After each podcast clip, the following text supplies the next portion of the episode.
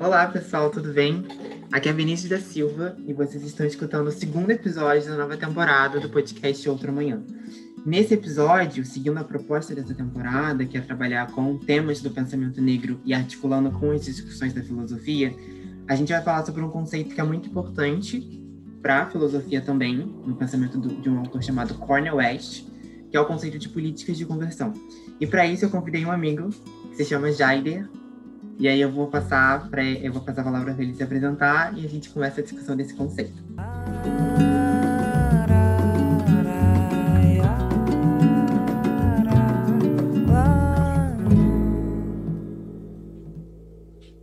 Obrigado, Vinícius, pela oportunidade de estar aqui falando com você e com seus ouvintes no seu podcast. É... Bom, eu me chamo Jaida, eu sou publicitário de formação, sou de Salvador, Bahia, e sou, eu digo que eu sou um entusiasta também do pensamento filosófico e tenho aí pelas minhas próprias mãos, né, estudado um pouco sobre essa intersecção da filosofia, do pensamento negro, do marxismo e da teologia também, porque como eu sou evangélico e tento fazer essa costura entre esses pensamentos e, a, e o que eles podem agregar, né, à nossa formação. Bom, é, então, para começar, amigo, eu queria saber, é, nas suas palavras, quem é Cornel West, por que, que ele é importante para você também, né? E sobre o que é o livro que, que, tem esse conceito de política de conversão, né? Que é o Race Matters, que aqui no Brasil, que é um livro de 93, que no Brasil chega como questão de raça, ainda ali no, no final dos anos 90, se eu não me engano, mas que está em vias de reedição, finalmente, né? É, não, não sei qual é editora ainda, mas está em vias de reedição para ser publicado aqui no Brasil, que é um livro super importante. Eu queria saber o que, que você, é, nas suas palavras, quem é Cornel West, a contribuição dele sobre o que é esse livro Race Matters. Massa. Um resumo rápido, depois a gente abrange mais é, sobre o que eu penso e sobre a relevância do Cornel West. Né? Cornel West ele é um filósofo negro americano autor e ativista dos direitos humanos. Hoje ele é membro do Partido Socialistas Democráticos da América, né, o SDA, e também ele é professor da Universidade de Princeton, que fica em Nova Jersey, é, lá nos Estados Unidos. E a obra dele é caracterizada pelos estudos de raça, gênero e classe nos Estados Unidos, assim também como a igreja e a teologia negra, porque ele também parte desse é, campo sobre os estudos de teologia, sobre cristianismo, né? É, Cornel West, ele é, começa a vida dele na juventude é, muito marcada pelos a luta dos direitos civis. É, em uma entrevista ele falou que a sua militância, né, começa pela inspiração que ele teve através desses movimentos, né? Eu até peguei uma citação onde ele diz que as inspirações dele foi a sincera militância negra de Malcolm X, a raiva desafiadora do Partido dos Panteras Negras e a lívida teologia negra do James Cone, né? Ele vai depois é, desse período dessa juventude é, marcado pela luta dos direitos civis, ele vai se formar em Harvard é, em filosofia. Depois ele vai pegar o seu doutorado na Universidade de Princeton, onde ele vinha depois a lecionar e virar professor. Então ele tem uma caminhada da luta dos direitos civis e depois ele vai ter uma caminhada acadêmica, né, construindo o pensamento filosófico nessas universidades. Lá ele começa a desenvolver um pouco sobre é, teologia negra e as intersecções com o pensamento marxista, né? Ele começa muito a enveredar por essa área. O, a tese dele, que era intitulada Ética, Historicismo e a Tradição Marxista deu origem à publicação do seu primeiro livro, ali no começo e final dos, no final dos anos 80, que foi As Dimensões Éticas do Pensamento Marxista, que ele vai transicionar aí nessa questão que o Martin Luther King também trazia muito sobre o embate que a tradição marxista e a teologia poderia ter. Só que é só no ano de 1993, com a publicação do livro Race Matters, que aqui no Brasil ficou como questão de raça, é, em que ele vai se tornar mais relevante para o debate nacional. O livro ele é uma análise dos debates raciais nos Estados Unidos, dos Estados Unidos, através de alguns pontos que eu coloquei aqui como sendo é, economia, política, ética, espiritualidade e a crise na liderança negra americana. É um livro, de certa forma, curto, porque ele tem ali suas 100 páginas, porém de muita relevância, e foi o que introduziu ele é, num debate mais nacional sobre a questão é, do debate racial nos Estados Unidos. Hoje, Cornel West ele representa essa ponta do, do progressismo, de uma defesa de um socialismo nos Estados Unidos. Ele também se tornou relevante, e aí é até interessante, para a cultura pop, quando ele começou a falar muito sobre o filme Matrix e as suas, é, seu pensamento filosófico, porque é um filme recheado disso. Inclusive, ele participou né, do, do segundo e do terceiro filme, como um personagem ali da cidade de Zion. Então, ele começou a ter uma certa relevância para a cultura pop também, participava de uns programas de entrevista.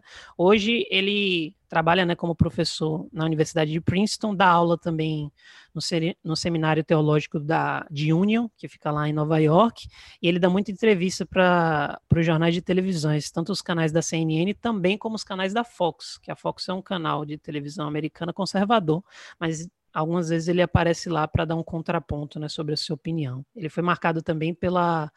É, na era Obama, onde o, o Barack Obama foi presidente dos Estados Unidos, ele ele fez muito um, é, uma crítica né, do governo Obama sobre uma adaptação do, do capítulo que ficou conhecido no Race Matters, né, no Questão de Raça, como a crise na liderança negra americana.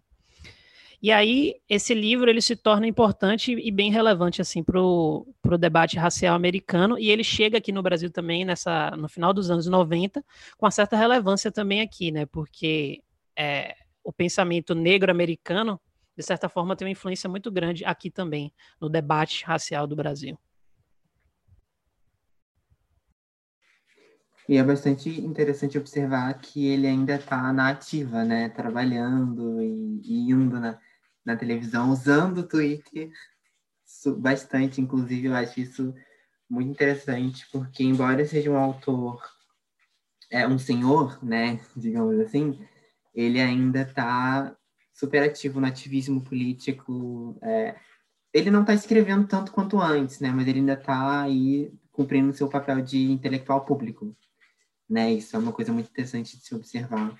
Que nem todos os autores negros é, estadunidenses seguem essa tradição, né? Mas alguns fazem isso de uma forma muito bonita e, e admirável, inclusive. É... Nesse sentido, uh, qual é o, o, contexto de formulação desse conceito, né? E qual é a importância desse conceito, assim, é, sobretudo para você? Porque para mim esse conceito é importante, por quê? Porque quando a Bell Hooks vai trabalhar com o que ela vai chamar de ética do amor, né? E o conceito de ética do amor ele surge primeiro na obra do Cornel West em 93, e a Bell Hooks se apropria desse conceito na década de 2000 para escrever os livros Tudo sobre Amor que acabou de sair pela editora Elefante com a tradução da Stephanie Borges, o Salvation, que deve sair até o final do ano, ou ano que vem, com a minha tradução, e o, e o Comunhão, que eu ainda não sei é, quem vai traduzir, mas também deve sair no próximo ano pela editora Elefante, né? São livros que partem desse conceito, né? Sobretudo o Salvation, que é o segundo volume, que ela vai começar a trabalhar com as, com as dimensões políticas do amor, né? E ela vai falar justamente sobre a importância da, das políticas de conversão a importância da ética do amor, que é um conceito que já aparece antes, mas o política de conversão só ganhou um significado específico na obra da Hooks em 2001, com Salvation, né? Como que é importante pensar é, uma, uma, política de conversão que tenha como centro, nas palavras do Cornell, uma ética do amor. Mas e aí, é, para mim é importante por isso que a Baruch se apropria dele, mas aí qual é, de, de fato, o contexto de emergência desse conceito, né? Por que, que ele está pensando nesse conceito e, e qual é a importância dele até mesmo para a gente aplicar em outros, outros contextos, porque de alguma forma esse conceito acaba sendo também uma categoria de análise, né? Não necessariamente uma categoria de análise que permite compreender é, as dinâmicas atuais, digamos assim, mas é uma categoria de análise que permite traçar caminhos a partir disso. Acho que esse é o principal, é o principal ponto, né? Por isso que a política de conversão, mas o que de fato significa isso? Massa. Então, eu acho que antes da gente falar sobre políticas de conversão, a gente deve dar a introdução do que é o primeiro capítulo do seu livro, que é que tem como título Nilismo na América Negra, porque a partir desse desenvolvimento do que é esse nilismo, que ele vai chamar desse adoecimento da alma, em que a gente vai ter traçado aí então a gênese né, da política de conversão, porque ele traz isso.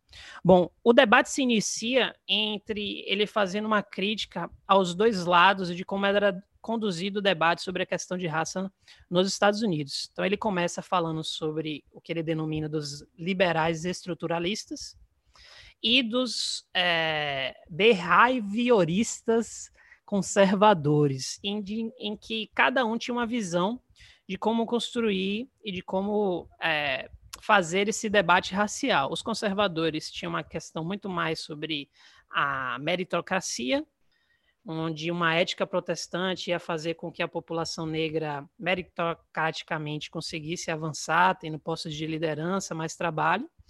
E os, o que ele chama dos liberais estruturalistas era um debate muito mais sobre as estruturas de poder ali e enraizado também nas ações afirmativas, que é uma tradição que começa é, na luta pelos direitos civis. Porém, ele vai falar que entre esses dois, eles não percebiam o que ele vai falar da estrutura da cultura e do niilismo da América Negra, essa questão em que abarca é, no, no indivíduo Deixa eu reformular aqui. Vamos lá. E ele vai perceber entre esses dois, é, os liberais estruturalistas e os conservadores, que existia um gap aí, existia uma falta que eles não estavam discutindo, que era justamente é, o que ele chama, e ele vai decorrer como adoecimento da alma, que era essa profunda desesperança que abarcava a população negra, a devida então desses processos de escravidão. O niilismo, apesar de é, ser uma palavra utilizada também pelo um pensamento filosófico, ele vai dizer que não se trata do niilismo filosófico, né? Até retirei uma citação do livro onde ele diz que o niilismo deve ser compreendido aqui não como uma doutrina filosófica, segundo a qual não existem fundamentos racionais para normas e autoridades legítimas. Ele é muito mais, é a experiência de viver dominado por uma pavorosa falta de propósito, de esperança e, acima de tudo, de amor. Então ele dizia que a população negra estava embarcado nisso. Ou seja, era um, um histórico muito grande onde as pessoas estavam é, literalmente perdendo a vontade de viver. E esse adoecimento da alma que vai fazer com que ele pense nas políticas de conversões. Uma frase que marca muito para mim o, o poder desse adoecimento que a população negra americana tinha é quando ele diz que é quando ele diz que a ameaça nihilista ela destrói a esperança de vida. Então ele fala que sem esperança não pode haver futuro e sem propósito não pode haver luta. Então ele acha no pensamento, na crítica dele, que esse mau sentimento da comunidade negra é muito destrutiva. Ele vai depois correlacionar com os inúmeros de suicídios que tinham na comunidade negra. Antes de falar das políticas de conversão, eu quero entrar no assunto que ele toca, que é as estruturas de cultura que ele falava que os liberais é, não tocavam nesse assunto. Eles falavam das estruturas econômicas e políticas que eram sim importantes, mas não tratavam das estruturas culturais que eles falar, que ele diz que é onde a comunidade negra se encontrou e fez os seus primeiros dispositivos de luta, de luta contra essa desesperança. Ou seja, na música, na arte, na poesia, no encontro, no sentimento de comunidade, eles acharam ali é, uma forma de lutar contra essa desesperança. Então, é, é, a política de conversão entra justamente nessa questão de tratar através da cultura, da musicalidade, do sentimento de comunidade. É muito o que hoje na discussão brasileira fala sobre o quilombolismo. Apesar de ser é, um termo que a gente talvez não possa estar aplicando a, a esse pensamento norte-americano, mas eu encontro muitas correlações, principalmente na questão do afeto que ele vai desenvolver, em que a comunidade tem um grande propósito é, nessa é, nessa de dar sentido, de dar afeto à vida das pessoas para que ela pudesse ter. E aí a gente chega é, onde ele fala sobre é, a política de conversão. Primeiro, é, ele faz uma comparação em que essa tristeza que abarca a comunidade negra, ela é como se fosse é, o alcoolismo, né? Ele fala que ele faz essa comparação porque o alcoolismo é uma doença que não tem cura. Ele diz num trecho aqui, né? Assim como o alcoolismo, o niilismo é uma doença da alma, nunca poderá ser totalmente curada e existe sempre um ensejo de uma recaída. Contudo, é, sempre há também a possibilidade de conversão, uma chance das pessoas acreditarem que existe uma esperança no futuro e um objetivo para que lutar. Essa chance não se fundamenta em um acordo a respeito do que é de justiça, nem em uma análise de como opera o racismo, o machismo e a subordinação de classe. Tais acordos e análises são indispensáveis, mas uma política de conversão requer mais, o niilismo não é vencido com argumentos e análises, ele é aplacado pelo amor e pela solitude. Eu acho que aqui tem um, uma grande importância porque ele fala que você racionalizar que as estruturas da sociedade são opressoras e que o racismo, o machismo e a opressão de classe ela existem, não convencem a comunidade de sua tristeza se esvair. O fato de você racionalizar isso pelo contrário, né? Percebe muitas vezes uma imensidão. Você está dentro de um abismo e você se sente até sem forças e sem objetivo para lutar. É aí que entra a política de conversão, que é justamente você aplicar é, um afeto, um amor a essa comunidade, que através dessa esperança ela vê um objetivo de lutar contra as, essas opressões. Então, por isso que para ele é bastante importante. E o Cornel West, como ele tem é, uma vivência muito grande ao cristianismo negro americano, eu acho que ele entra aí na conversão justamente é, numa comparação à conversão cristã. E eu não estou querendo dizer que a política de conversão que ele introduz como uma teoria filosófica é uma teoria teológica também cristã, mas há uma correlação muito grande pela vivência que ele tinha nas comunidades cristãs negras americanas. Ou seja, o que é a conversão para o cristianismo, se não é justamente isso. Não se trata de você racionalizar que o Deus existe, nem nada. Se trata justamente de você aceitar que você pode ser perdoado. E aí, quando você aceita que você pode ser perdoado, ou seja, em que você pode é, ver que os seus erros, apesar de ter consequências, não vão te definir, não vão lhe trazer a uma profunda tristeza, uma depressão, você pode ser então perdoado. Então essa corrente aí teológica e filosófica está presente também aqui na questão do pensamento do Cornel West. É importante salientar que essa, essa discussão sobre amor é uma discussão que passa pela é, discussão sobre política também, né? Que quando o, o, e, obviamente, quem vai desenvolver isso vai ser a, a Bell Hooks, mas quando a gente vai falar sobre essa, essa ética do amor, da qual o, o West tanto fala, quando a gente vai trabalhar com a questão do amor, também no pensamento de Hooks, o que vai estar em jogo é uma, uma capacidade, uma categoria, né, digamos assim, que permite justamente a construção de alianças políticas e de comunidades é, amadas, seja lá como a Hooks queira chamar isso, mas eu, eu, eu prefiro chamar de comunidades políticas mesmo, né? É, que vai justamente constituir essas coletividades que, que são importantes para se garantir a transformação da, da sociedade, né? Porque, de alguma forma, a discussão que está em jogo com isso é justamente uma discussão que pensa outros futuros, né? Outras, outras, é, outros mundos possíveis. E eu gosto bastante de pensar essa questão de, de outros futuros, porque isso, para mim, na filosofia, é, coloca para gente em pau, em debate, o próprio significado de futuro, por um lado, né? Mas também o que, que a gente, é, como que a gente trabalha com essa questão do tempo, né? De alguma forma, de modo que a gente não consiga imaginar um futuro. Ou, ou é, trazendo para termos mais atuais e palatáveis, de modo que a gente não consiga é, nas palavras do Mark Fisher, imaginar o fim do capitalismo, para imaginar um futuro. Né? Porque, de alguma forma, imaginar um outro futuro passa necessariamente por por um ativismo anticapitalista, que tem a ver com a superação desse sistema tal como ele se organiza. E a Hooks está discutindo isso. Né? Isso, de alguma forma, também está no pensamento do Cornel né?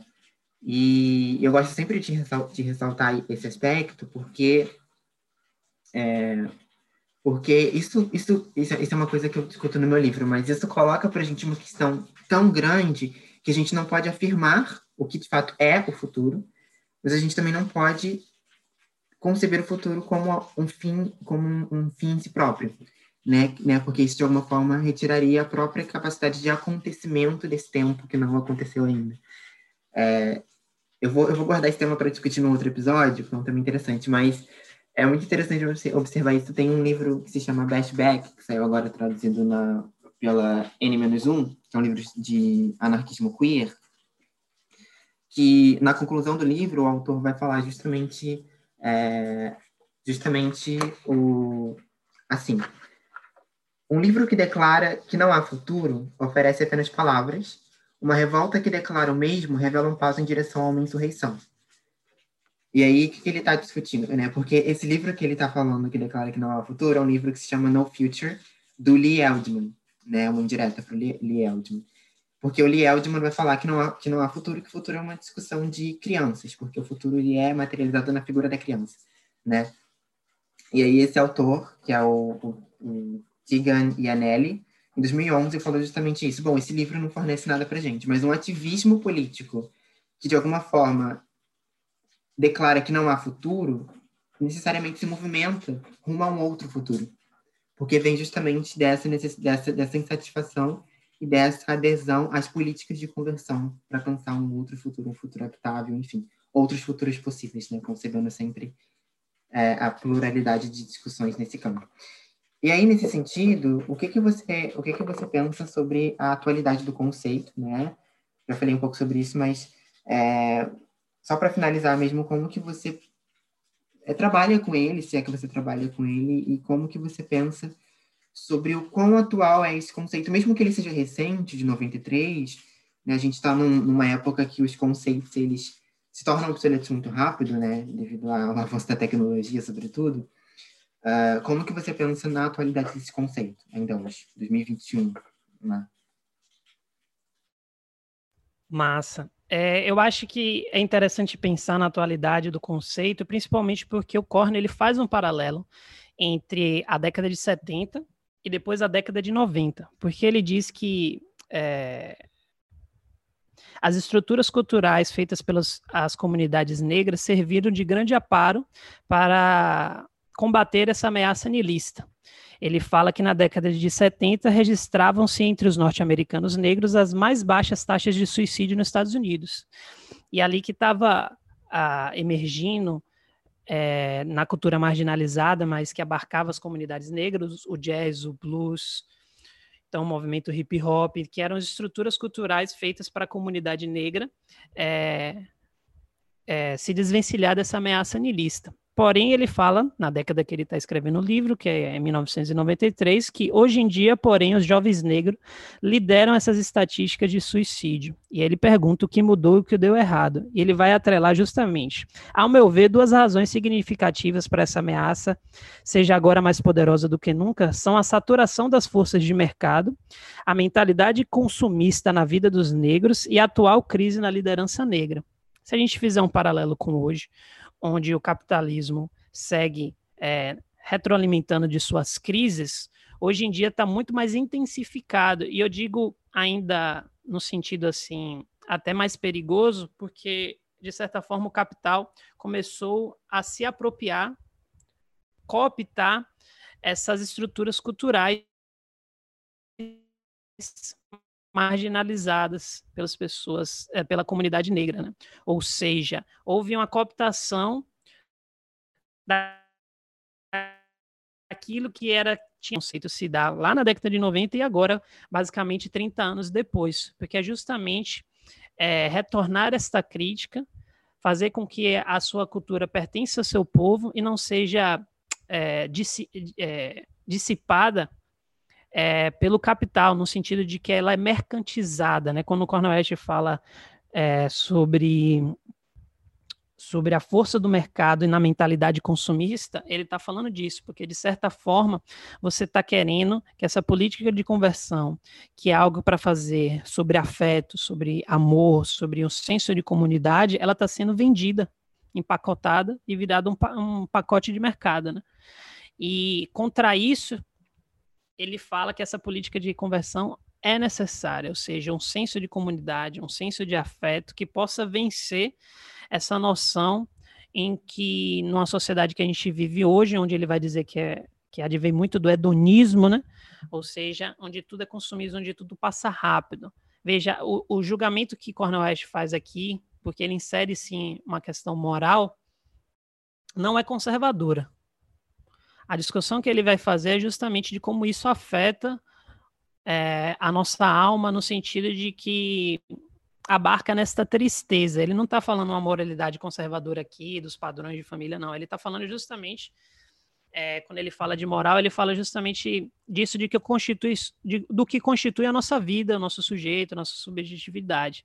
Então, é, ele dá esses dois pontos, né? A mentalidade consumista, ou seja, o capital que vem cooptando todas essas pautas e vendendo elas é, de uma forma mastigável, e também uma crise no que ele chama da crise de liderança negra, que vai ser o segundo capítulo do livro, onde ele vai traçar é, é, esse paralelo, onde as lideranças negras que estavam ali nos Estados Unidos não estavam cooperando para a destruição desse niilismo. E hoje pode ter uma correlação também com essa questão. Eu não sei se você quer desenvolver um pouco aqui comigo, mas eu acho que a atualidade do termo se dá sim hoje em dia, principalmente porque aumentou essa cooptação do capital perante essas pautas, ou seja, há uma urgência de a gente voltar o resgate desse debate que você faz muito bem da política, do amor, justamente para estar inserida, porque eu vejo que há por parte da comunidade que pensa é, a mudança radical na sociedade, infelizmente há uma meio que uma aversão a essa essa questão do amor como sendo algo infantil, né? Ah, a gente não tem tempo para isso, esse negócio, uma fantasia, uma questão moral. Porém, a gente vê que isso que, como o Cornelius traz, que afasta as pessoas de terem um horizonte que é justamente a questão do futuro, é de você ter um horizonte, ou seja, para você achar que sua luta é válida para construir um mundo totalmente novo, você precisa ter um horizonte de que você vai conseguir viver até lá, ou seja você, ou sua comunidade, ou sua geração. Então você tem que ter esse resgate para que você possa ter no seu sujeito a luta validada. Sim, isso é uma das principais críticas da Hooks também, né? E isso é uma coisa que eu também sempre converso com uma amiga barra orientadora minha, que é a Sueli Feliziane, sobre as, as, as lacunas que a Hooks deixa quando ela vai trabalhar com a questão do amor, né? Porque a discussão do amor é uma discussão muito complexa. Passa por muitas, muitos autores, várias abordagens, né? É, e a gente tem vários problemas em relação a isso. Mas o que eu gosto sempre de ressaltar é que a grande, a grande parte do, do, da produção teórica da Hooks sobre a questão do amor parte de uma insatisfação pessoal dela, que ela está tentando tornar inteligível a partir do exercício da teoria, né? Que, ela, que é o que vai motivar, por exemplo, a escrita do Tudo sobre Amor, lá em 2000, onde ela vai falar que é, um dos grandes motores é, que a incentivaram a, a escrever o livro foi justamente observar como que as pessoas usam de forma leviana o conceito de amor. Isso a incomodava, né? Isso de alguma forma motivou a escrita do livro. Uh, a gente tem alguns problemas, a gente tem vários problemas partindo do pressuposto, sobretudo, de que o amor ele é um conceito histórico que, funda que, que legitima é, um determinado modo de da economia de, de afetos, né? E a gente começa a falar de monogamia, casamento, enfim, que é uma coisa que eu não discuto, porque eu reconheço que na obra da Hooks isso não tem é, valor teórico. Ou seja, a Hooks não está preocupada em traçar um histórico do conceito de amor, ela está tá preocupada em, em, em, em, pensar como que essas formas de união que acontecem nos ativismos políticos por justiça social, que acontecem nas, nas comunidades é, amadas, né, como ela vai se apropriar do pensamento do Luther King, Júnior, é, tudo isso ela vai chamar de amor. E aí a gente, inclusive, uma hipótese que eu levanto com a, com a Sueli é será que o que ela está falando é necessariamente amor? Aí a gente volta na questão da crítica histórica, né? O que não invalida o que ela está falando, mas bota em xeque uma questão terminológica. O que, eu, o que eu percebo é que quando os autores negros começam a falar sobre ética do amor, é que é, eles estão falando sobre uma outra coisa, né? não necessariamente ignorando o debate do conceito histórico, mas tentando é, disputar o próprio conceito né, é, e expandindo o, a, a significação desse conceito, do que é amor, de fato, né, e a gente vai começar a entender que amor não é sentimento, não é afeto, tem a ver com reconhecimento, com cuidado, que não é necessariamente cuidado no sentido de carinho, né, mas cuidado no sentido de cuidado de si, cuidado do outro, bem, uma análise bem Foucaultiana mesmo. É, e em última análise, que é um pouco do que eu tento trabalhar no livro, é justamente a categoria que organiza os processos de transformação social. Então, por mais que a gente esteja operando num, numa base, numa praxis, né, que não reconheça a, a, a, o debate do amor, a gente pode chamar isso de amor de alguma forma, porque se se trata de justiça social, se se trata de constituição de alianças políticas para se alcançar um determinado fim, uma determinada, um determinado avanço coletivo, né, em termos de é, transformação social, é amor.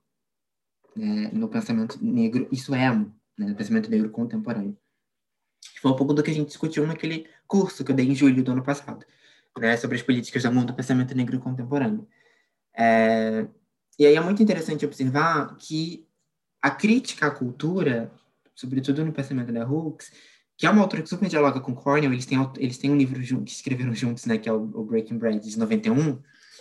É, a crítica à cultura no pensamento da Hooks, ela também parte do pressuposto de que a cultura e esse processo de cooptação do capitalismo, que é um, que é um, um mecanismo que alguns autores, sobretudo franceses, vão, vão falar que é uma característica do terceiro espírito do capitalismo, né? O Luc Boltanski e a Yves Apelo também é, vão falar isso num livro que eles lançaram lá na década de 90, que é justamente sobre como é, isso é cooptado pelo capitalismo e, e quando esse, essa cooptação acontece, ele perde seu valor político, né? ele perde seu valor de uso em termos de, te, partindo do pressuposto que toda teoria tem um valor de uso, né? e aí eu não, não coloco isso em debate aqui agora, mas partindo do pressuposto que a teoria ela necessariamente é formulada para ser usada para interpretar uma realidade, então isso é, em termos bem gerais, né, não, não necessariamente numa crítica marxista, mas isso é um valor de uso no sentido de que ela é justamente pensada para ser usada, né? Não em termos materiais, mas em termos de é, epistemologia. Uh, e aí é interessante pensar sobre como, partindo dessa compreensão, o amor ele, ele é também uma crítica anticapitalista. E aí isso abre para a gente uma leque, um leque de, de análises, um, um, uma série de problemas e questões que uh, eu não vou abordar aqui, vou deixar em aberto para as pessoas pensarem em casa, mas é uma questão, são questões bastante importantes que a gente consegue cavar um pouco no pensamento do Cornell, mas que a gente encontra outras respostas mais é, bem formuladas no pensamento da Hooks, partindo do pressuposto de que Hooks é, desenvolve a análise do Cornell, né? né? O, a partir da categoria de política de conversão e ética do amor. Então, é, amigo, eu queria é, agradecer o, o diálogo, Acho que foi super produtivo, acho que é, foi ótimo. Vou usar esse material como material didático quando eu tiver que explicar o conceito, porque essa é justamente a intenção dos episódios, né? Utilizar como material didático para poupar meu tempo de explicação nas aulas. É... E aí, você tem mais alguma coisa para complementar, falar, para a gente finalizar? É, não, primeiro agradecer o convite. É muito bom estar aqui dividindo essa conversa com você. Você sabe muito bem que eu aprendo muito com você desde que a gente se conheceu.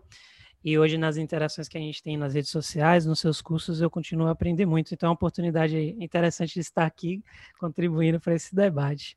E só para finalizar, eu acho que tem paralelos, apesar do livro tratar muito da questão negra norte-americana, tem muitos paralelos que a gente pode fazer com o Brasil, né? principalmente nessa questão da, da cultura. Né? Quando a gente pensa a historicidade do movimento negro no Brasil, quando a gente pensa no teatro experimental do negro, lá do Abdias, nessas estruturas que foram criadas pelas, pela comunidade justamente para vencer esse niilismo, né?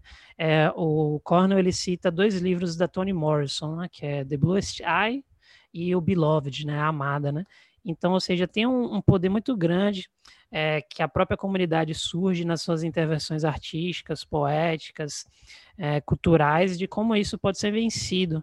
E não falta isso no Brasil, entendeu? Então a gente tem uma construção muito forte do samba, da nossa música, do movimento do rap como surge aqui também, das nossas expressões culturais, dos blocos negros, dos blocos afros, eu que sou aqui de Salvador, então a formulação dos blocos afros são muito importantes para a história negra é, do Brasil como um todo, né? Então, assim, os mecanismos, apesar de Cornel West estar falando nos Estados Unidos, a gente pode fazer um paralelo muito forte aqui no Brasil. Então, quando a gente pensa no carnaval, a gente pensa em Filho Gigante, Malê de Balé, Ilê Aie, Muzenza, são a comunidade ali gerindo e vencendo esse niilismo, né? É, que se dá muito pela doença é, que foi originada lá na escravidão. Ou seja, a gente também tem os nossos é, meios de lutar e de continuar lutando com isso, né? Então, de novo, agradecer pela oportunidade de estar aqui. Foi muito bom contribuir com esse debate.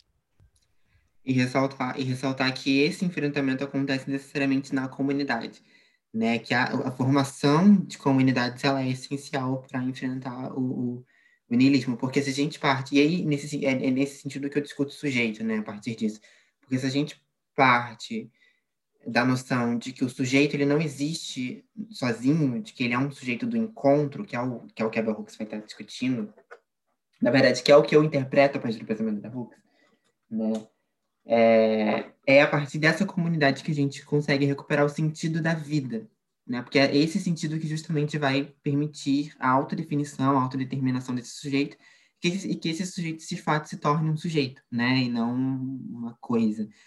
Porque é, porque é, é um aspecto sempre interessante, sempre presente do pensamento dos autores é justamente o valor que eles dão à comunidade, à formação de comunidades né? E a importância dessas comunidades para o enfrentamento a esses diversos males sociais, como diz a, a, a Hooks, né?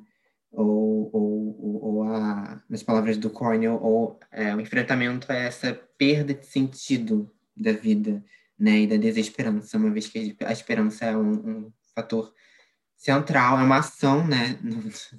central para buscar outros, outros horizontes. E talvez esteja aí a principal crítica que ele faz ao capital, né? Quando ele coopta essas pautas e individualiza elas. Ou seja, até o senso de comunidade é vendido pelo capital como uma forma individualista. E isso a gente viu só aumentar durante esses anos. E, e é aí que ele parte a, a, questão da crítica da liderança negra, é justamente isso, né? Como é, isso foi mercantilizado. Então, a individualização do sujeito na, na ideologia neoliberal hoje que, pa, que permeia a nossa sociedade, ela faz esse afastamento. Então, um retorno disso, como você bem já trouxe, na política do amor, ela é uma política anticapitalista, porque ela prevê que isso não pode ser mercantilizado, nem individualizado, nem consumido como um produto. Exatamente. Né? E por isso que é uma, uma política, é, sendo anticapitalista também anti-neoliberal né? Uma vez que o neoliberalismo faz justamente esse movimento de como você disse, individualismo, mas é um individualismo muito estratégico, no sentido de que é justamente separando que essas pautas são enfraquecidas, né? E aí tudo se reduz a, a, a, pautas, por exemplo, identitárias, que é uma coisa que o capitalismo faz, o neoliberalismo, sobretudo, faz com a teoria queer, né? Reduz a teoria queer a uma questão de identidade, produz a assimilação dessa discussão quando você assimila essa discussão, você insere ela numa agenda neoliberal. Aí a gente tem problemas gigantescos, como, por exemplo, pessoas LGBTs, como aconteceu hoje no Twitter, comemorando sanções imperialistas, né, falando que uh, a existência de uma lei que vai aplicar sanções econômicas em outros países por parte dos Estados Unidos vai, de alguma forma, promover um avanço na luta é, na luta contra a LGBTfobia, mas não reconhece que a LGBTfobia é uma tecnologia do próprio Estado moderno, né? E aí como que a gente avança em relação a isso? É, é isso. Cara, isso é, isso é, um, isso é um, uma questão tão problemática. E, existe, existem muitas pessoas no movimento LGBT. Isso, isso é uma das maiores tensões entre, entre os ativismos queer e o movimento LGBT. Existem muitas pessoas no movimento LGBT que vão assimilar essas, esses debates liberais como se eles fossem é, extremamente revolucionários. E aí a gente tem páginas como Põe na Roda, Quebrando o Tabu, comemorando essas, essas esses, eu não, não, nem chamo de avanços, mas essas ações, né, é, que são geralmente ações imperialistas, como se o fato dos Estados Unidos, por exemplo, ser um dos países com mais influência econômica né, no mundo, é, vai, de alguma forma, reduzir as taxas, por exemplo, de assassinato de pessoas trans no Brasil, que é a líder na América Latina, em, questão de assassinato de pessoas trans. Não vai. Vai, e aí as pessoas vão começar a, a, a, a tentar, começar a pensar que a lei, de alguma forma, vai ir contra o Estado, né? E aí uma coisa que a Sueli é, me falou essa semana justamente, é que o, o, o Estado, ele, ele, ele legitima a norma, ele não legitima a lei, ele, ele legitima a norma. E se a norma é LGBTfóbica, capitalista, né? Uh, misógina, entre tantas outras coisas, é isso que o Estado vai estar legitimando. Porque quando a gente for pensar em termos práticos, o que, que vai dar essas sanções econômicas, a gente não vai, a gente não vai pensar em avanços nem se formos otimistas. É, o Cornell ele trata disso na crise da liderança, né? Quando ele vai justamente criticar é, como a liderança negra reagiu uma indicação do presidente Bush pai ao Supremo Tribunal deles lá, é, que foi um juiz negro. E aí ele vai justamente é, contextualizar naquela ali sobre a crise de liderança que se dá nesses princípios liberais muito individualistas, né?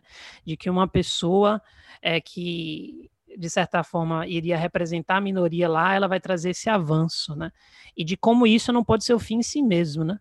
Então, é, esse debate ele se estende é, dessa forma até hoje, que a gente está vendo essas políticas aí é, nos Estados Unidos, pautado por essas páginas é, e por essas iniciativas liberais, de como isso fosse fazer uma, uma mudança estruturalizante, como você falou, né? Revolucionária na sociedade, né?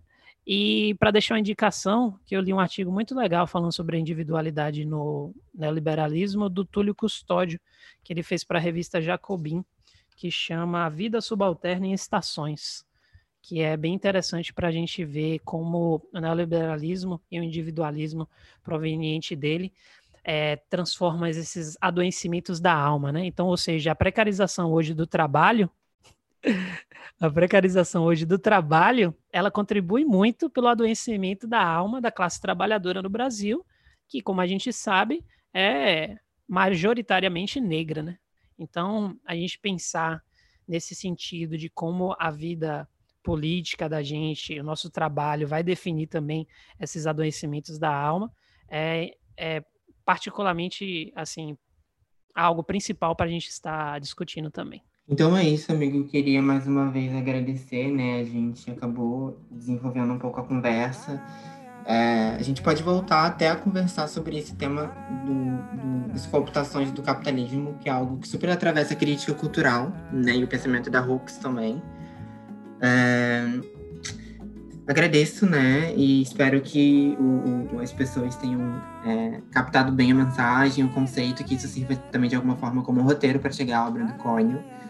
E peço que as pessoas compartilhem, apoiem o podcast, sigam as nossas redes é, e, e, espalhem a palavra do ah, espalhem a palavra do pensamento negro por aí, gente.